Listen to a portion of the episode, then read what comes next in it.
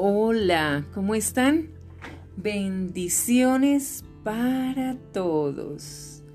Bien, vamos a comenzar el día 1.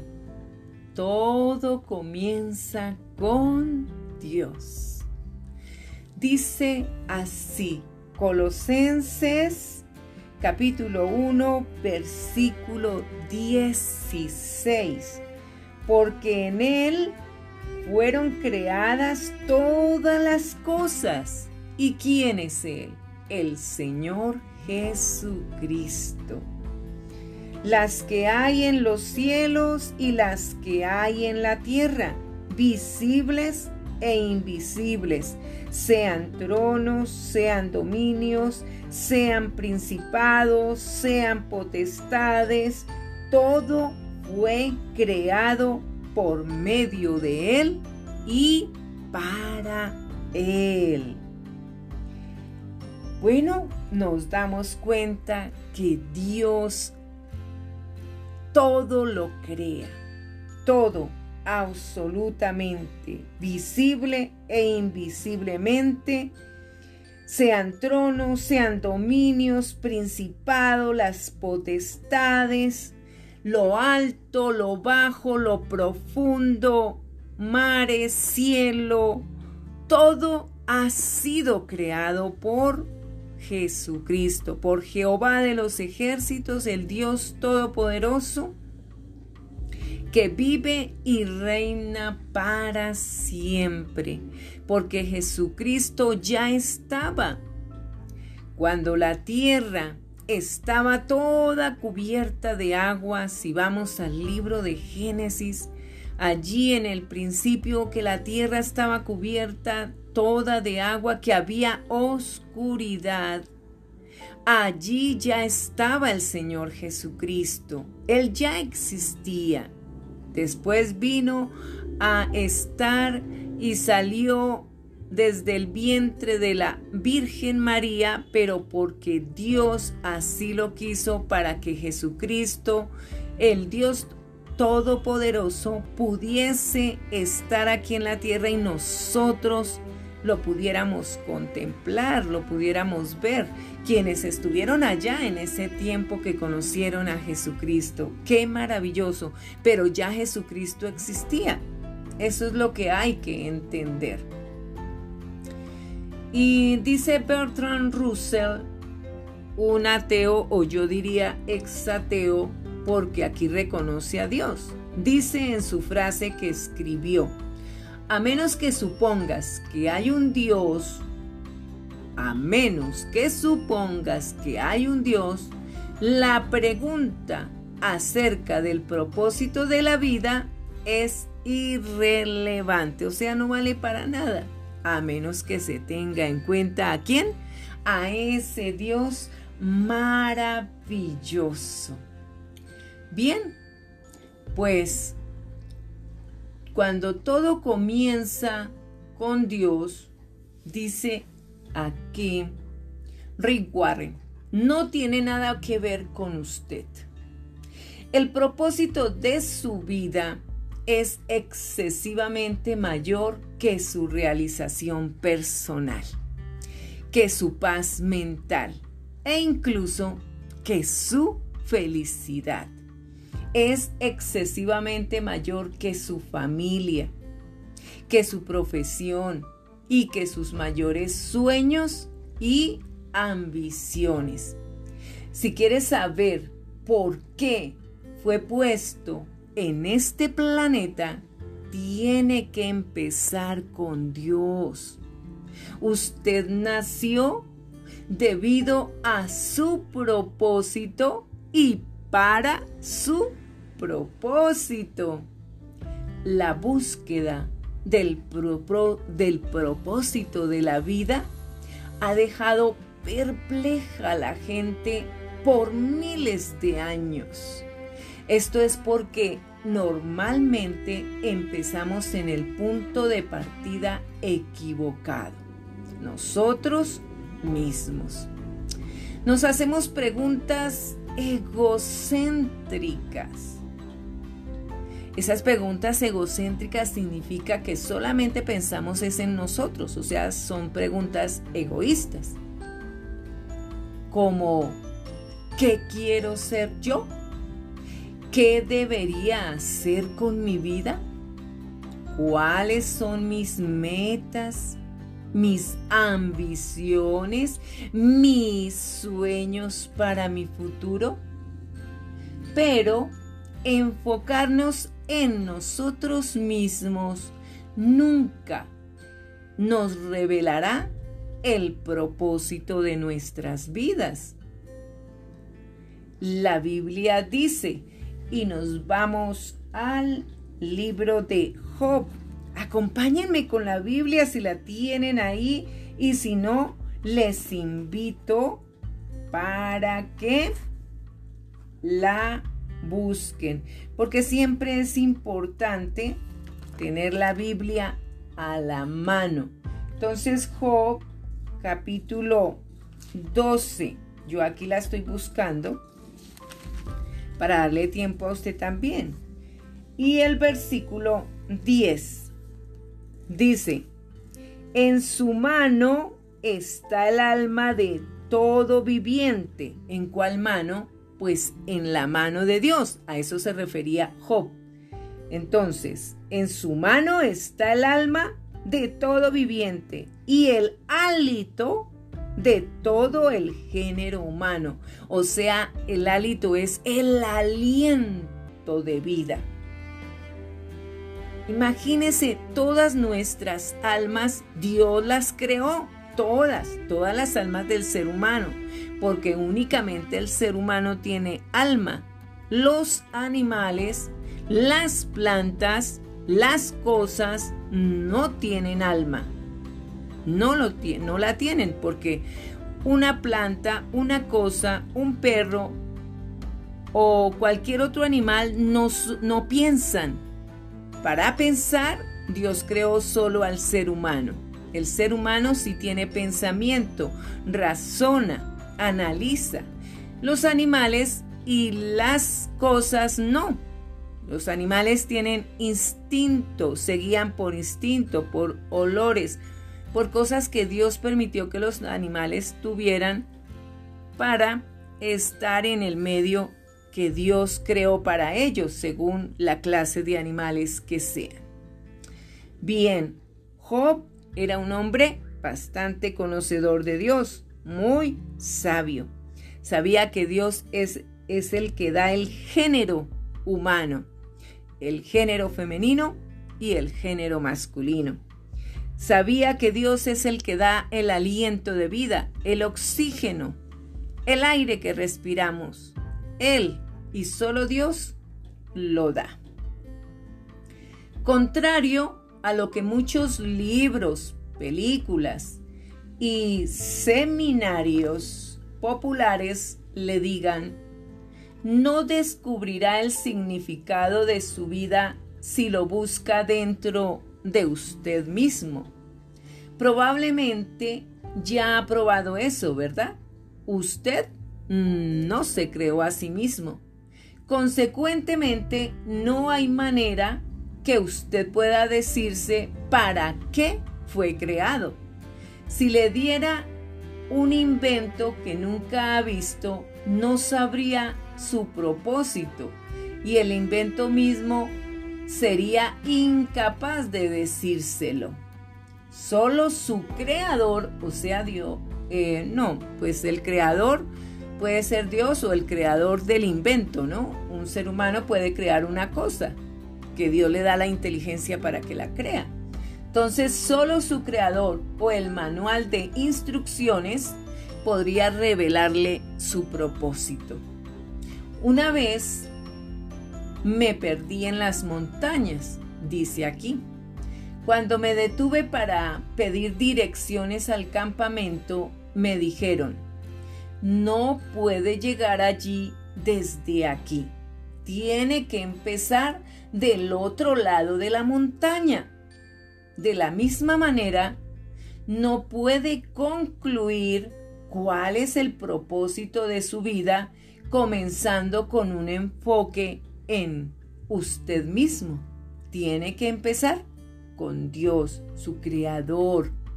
Usted existe solamente porque Dios desea que exista. Usted fue hecho por Dios y para Dios. Y hasta que entienda esto, la vida nunca tendrá sentido. Es solamente en Dios que, que descubrimos nuestro origen, nuestra identidad, nuestro significado, nuestro propósito, nuestra importancia y nuestro destino. Cualquier otro camino nos llevará a un callejón sin salida. Muchas personas tratan de usar a Dios para lograr su propia autorrealización, pero eso es poner la naturaleza al revés y está destinado al fracaso. Usted fue hecho para Dios, no viceversa. Y la vida es acerca de permitir que Dios lo use a usted para sus propósitos, no que usted lo use a Él para sus propósitos. La Biblia dice en Romanos, vámonos al libro de Romanos después de Hechos, sigue Romanos. Y Romanos capítulo 8, versículo 6. Dice, porque el ocuparse de la carne es muerte. ¿De cuál carne? Se refiere de nuestro cuerpo, de nosotros mismos. Pero el ocuparse del espíritu es vida y paz. Y del espíritu es nuestra alma, nuestros sentimientos, eh, de saber de que existe Dios, de la parte espiritual, de, de saber de que existe alguien que, que, que, formó nuestro hígado, el estómago, el corazón, cada célula. Dios la creó, Dios lo hizo. Y eso dice el, en Romanos 8:6. Entonces, si seguimos con el versículo 7, por cuanto los designios de la carne son enemistad contra Dios, porque no se sujetan a la ley de Dios, ni tampoco pueden. Y el versículo 8, y los que viven según la carne no pueden agradar a Dios. Eso pasa. Si nosotros le damos gusto a nuestra carnecita, pues le estamos dando la espalda a ese Dios maravilloso que quiere el bien para nuestras vidas. Dice también el autor, he leído muchos libros que sugieren maneras de descubrir el propósito de la vida. Todos podrían ser clasificados como libros de autoayuda, porque hablan del tema desde un punto de vista egocéntrico. Y sabemos que egocéntrico significa egoísmo libros de autoayuda, incluyendo los cristianos. Generalmente ofrecen los mismos pasos predecibles para encontrar el propósito de la vida. Considere sus sueños, clarifique sus valores, fije algunas metas, dese cuenta a qué es bueno Trate de lograr grandes cosas. Empiece. Sea disciplinado. Confíe en que puede lograr sus metas. Envuelva a otros. Nunca se dé por vencido. En efecto, estas recomendaciones muchas veces producen un gran éxito. Usted puede generalmente tener éxito en realizar una meta si se propone hacerlo. Pero ser exitoso y cumplir el propósito de su vida no son la misma cosa en lo absoluto.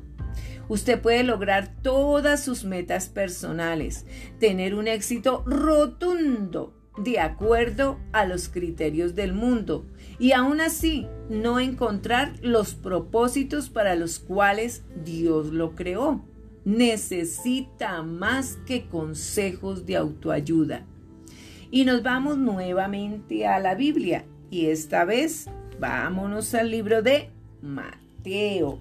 Mateo capítulo 16, versículo 25 nos dice aquí.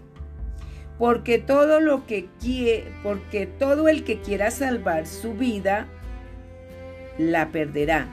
Y todo el que pierda su vida por causa de mí la hallará.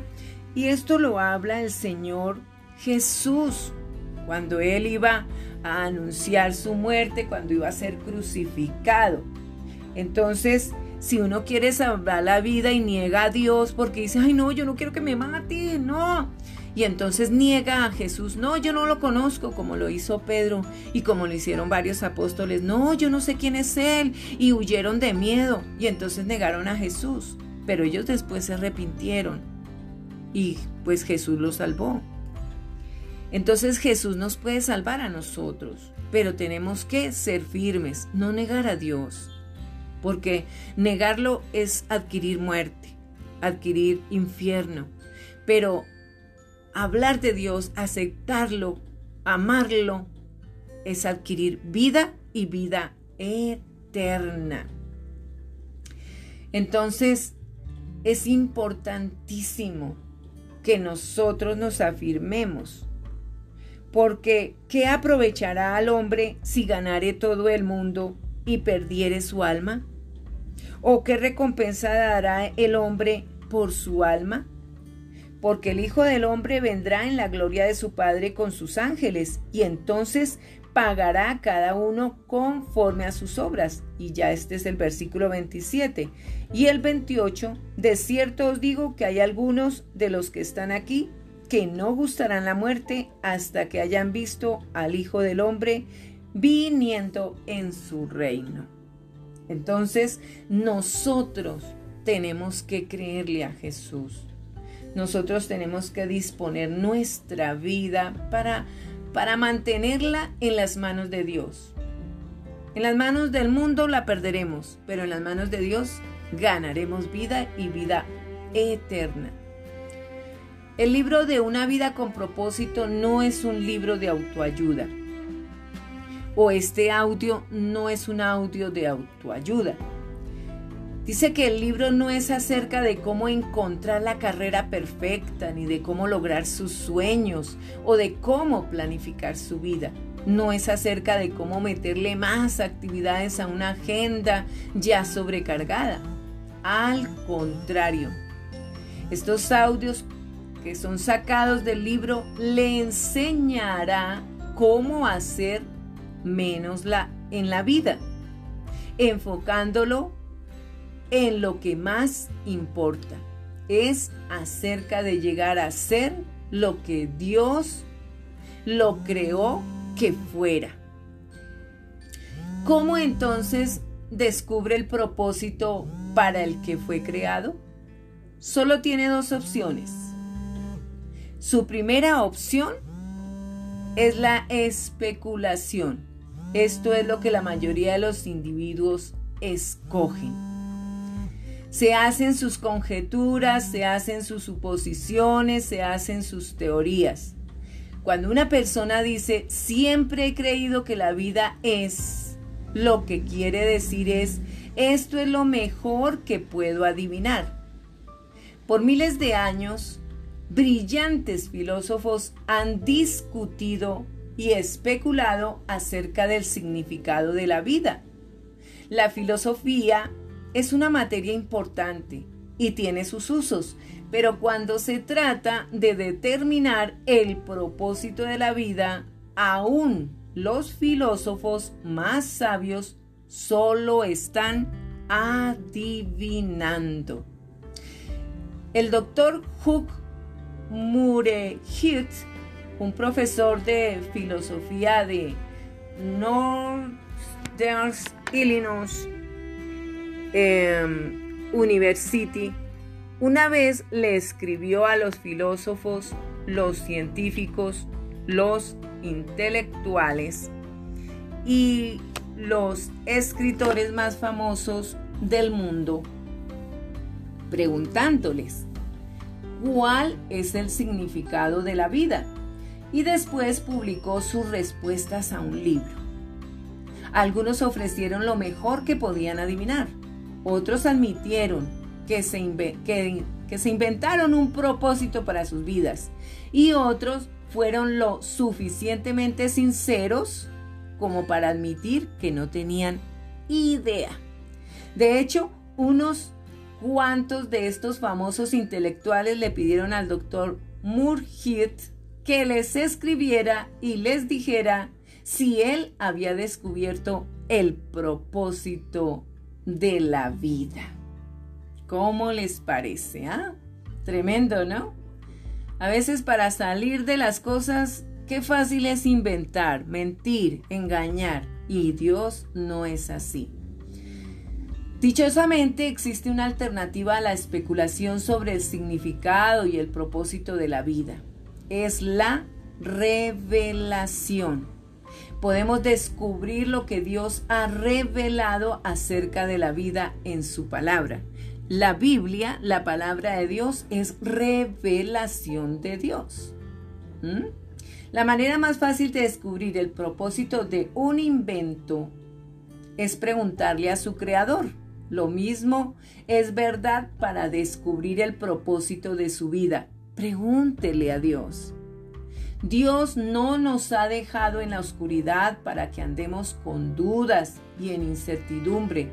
Él ha revelado claramente sus cinco propósitos para nuestras vidas a través de la Biblia.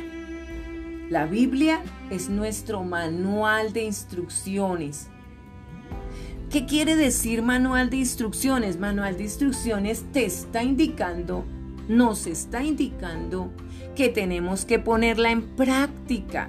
Que si Dios dice no matar, pues hay que hacerle caso, no matar. Que si dice no robar, hay que no robar. Que si dice hay que cantar, alabar a Dios, hay que cantar, alabar a Dios porque es un manual de instrucciones de lo que tenemos que hacer en, en la vida que Dios nos ha dado. Explica por qué estamos vivos, cómo funciona la vida, qué evitar y qué esperar del futuro. La Biblia explica lo que ningún libro de autoayuda o de filosofía podría saber. Y nos vamos a la Biblia. Y eso lo encontramos en Primera de Corintios, capítulo 2, versículo 7. Entonces eso es la revelación por el Espíritu Santo. Pero hagámoslo desde el versículo 6. ¿Les parece? Sin embargo, hablamos sabiduría entre los que han alcanzado madurez y sabiduría, no de este siglo, ni de los príncipes de este siglo que perecen mas hablamos sabiduría de Dios en misterio, la sabiduría oculta, la cual Dios predestinó antes de los siglos para nuestra gloria, la que ninguno de los príncipes de este siglo conoció, porque si la hubieran conocido, nunca habrían crucificado al Señor Jesús. Entonces, ¿qué quiere decir esto? ¿Mm? Antes bien, como está escrito, cosas que ojo no vio, ni oído oyó, ni ha subido en corazón de hombre, son las que Dios ha preparado para los que le aman. Qué maravilloso es Dios. Dios no solo le ha dado comienzo a su vida, Él es la fuente de su vida. Para descubrir su propósito en la vida tiene que dirigirse a la palabra de Dios, no a la sabiduría del mundo tiene que edificar su vida sobre verdades eternas, no en la psicología popular o en información que lo motive a tener éxito o en historias inspiradoras. Vámonos nuevamente a la Biblia. Y eso lo encontramos en Efesios capítulo 1, versículo 11. Dice, mirad con cuán grandes letras os escribo de mi propia mano. Perdón, ese no es, pero eso lo hablaba el apóstol Pablo. Es, está arribita de Efesios, pero es en Efesios eh, capítulo 1, capítulo 1, versículo 11.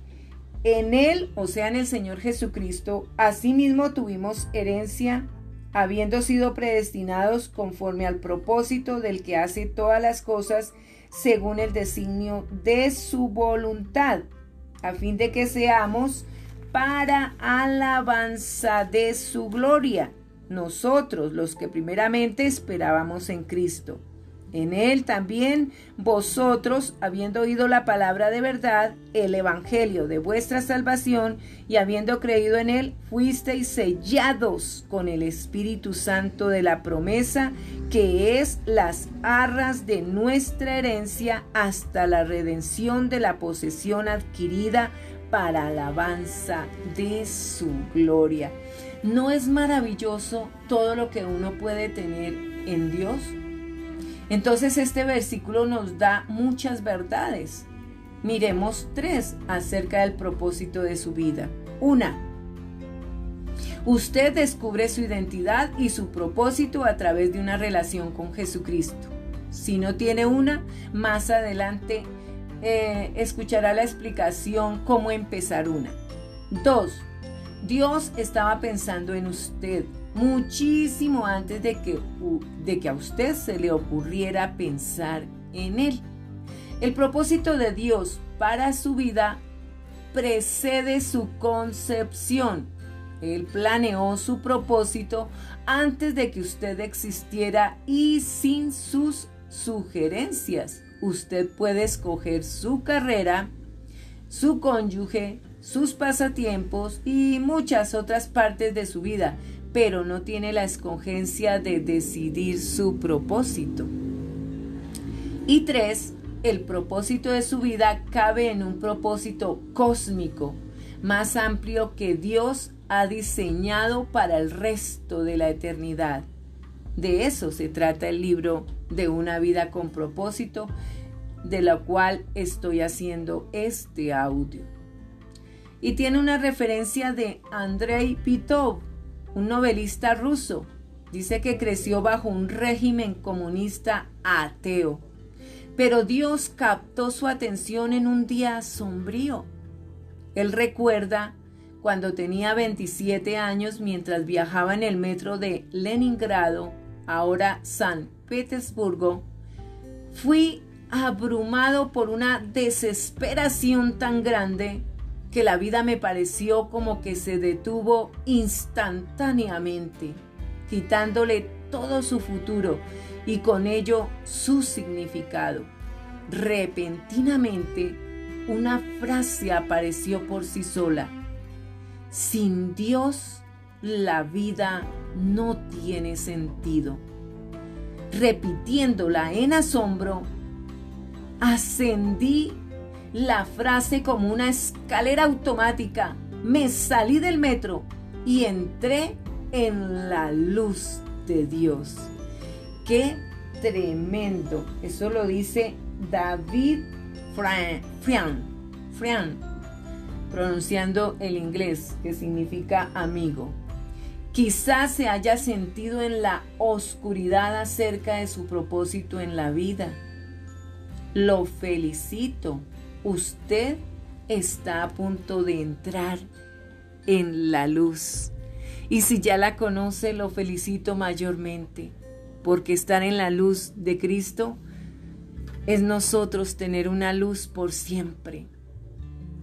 Y ahora viene la reflexión. Día uno, pensando en mi propósito. Un punto para reflexionar no tiene nada que ver conmigo. O sea, tenía que ver con Dios. A cuando tener, tener que ver con Dios es tener que ver con uno. Un versículo para recordar. ¿Cuál sería? Primera de Colos, Colos, no primera, sino Colosenses. Veamos qué nos dice Colosenses.